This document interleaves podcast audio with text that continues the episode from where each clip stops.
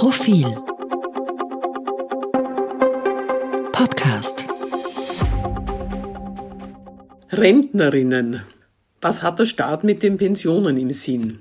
Klare Ansagen wären nötig. Zwei Frauen in Pension nennen wir sie Eva 1 und Eva 2. Eva 1 hat 40 Jahre Vollzeit gearbeitet und Pensionsversicherungsbeiträge eingezahlt. Jetzt kriegt sie eine Monatsrente von 1600 Euro netto. Eva 2 war jahrelang gar nicht und dann nur in Teilzeit erwerbstätig. Sie bekommt daher plus 1000 Euro Pension im Monat. Zwischen dem Lebensstandard der beiden Evas liegen Welten, aber nicht der Gestalt, dass Eva 1 sich mehr leisten kann als Eva 2, im Gegenteil. Eva 1, vor vielen Jahren geschieden, lebt allein. Sie bestreitet von ihrer Pension ihren gesamten Unterhalt. Für Eva 2 hingegen, Gattin eines gut situierten Mannes mit hoher Pension, ist ihr monatlicher Tausender nicht mehr als ein nettes Taschengeld. Trotzdem darf sich Eva 2 jetzt nach der jüngsten Pensionsanpassung über eine Erhöhung von 3,5 Prozent freuen, sofern ihr ein Plus von 30 Euro überhaupt auffällt während die Pension von Eva 1 nur um 1,5 Prozent steigt. Denn nach offizieller Lesart gilt die Mindestpensionistin Eva 2 als bedürftig. Nun gibt es ja tatsächlich Mindestpensionistinnen, auf die diese Charakterisierung zutrifft. Wie unterscheidet man sie von den wohlbestallten Gattinnen? Ganz einfach, indem man das Haushaltseinkommen in die Berechnungen mit einbezieht. Das ist nach frauenpolitischen Gesichtspunkten aber verpönt. Frauen brauchen, so heißt es, ein eigenständiges Einkommen. Ihnen den Zaster des Ehemannes zuzurechnen hieße, ihre Abhängigkeit zu manifestieren. Ich gestehe, dass ich mir mit dieser Argumentation zunehmend schwer tue. Wenn wir ehrlich sind, dann hat die Taschengeldpension von Eva 2 mit Unabhängigkeit nicht viel zu tun und ihre Abhängigkeit scheint mir insofern annehmbar, als es sie offenbar selber nicht ungern annimmt. Oder anders gesagt, solange sie zufrieden ist mit ihrem Lebensstandard und damit, dass er hauptsächlich von ihrem Mann finanziert wird, muss sie auch einverstanden sein, dass die Einkünfte ihres Mannes sie als nicht bedürftig ausweisen. Wenn sie jedoch bedürftig wäre, dann wäre sie ein Fall für die Sozial- bzw. Arbeitsmarktpolitik, Stichwort niedrige Frauenlöhne, und nicht einer für eine überproportionale Rentenerhöhung, die in Prozenten geradezu üppig klingt und in Euro nicht einmal ein Tropfen auf den heißen Stein ist.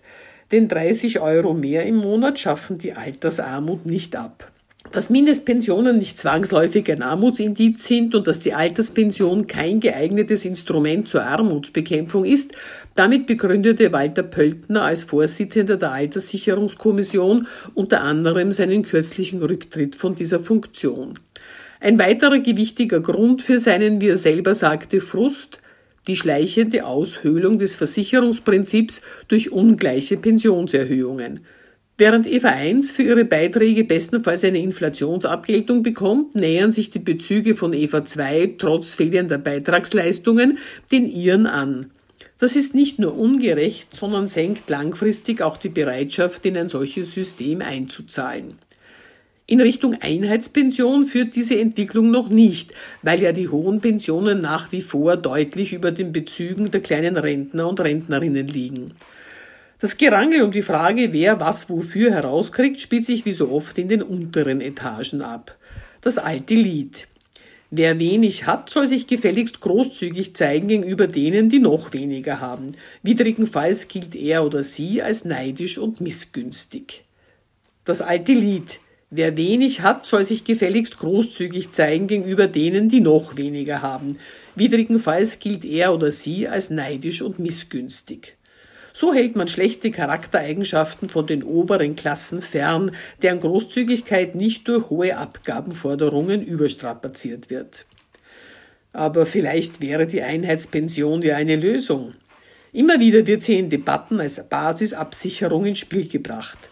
Sie aufzufetten sei dann die Aufgabe des oder der Einzelnen.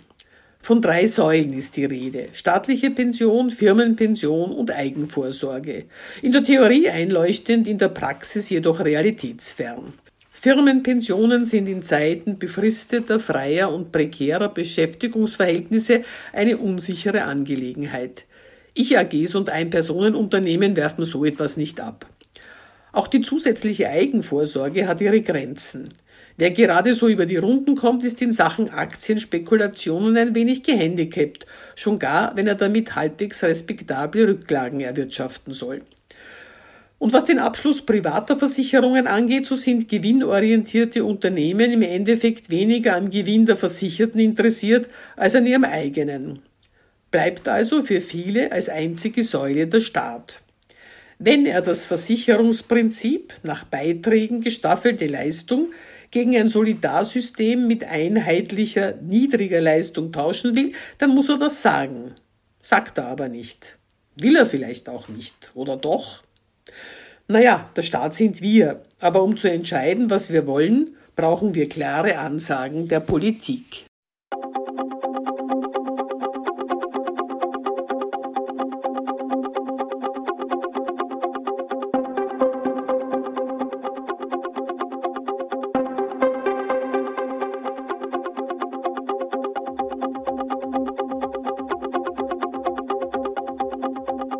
Mehr zum Thema auf Profil.at.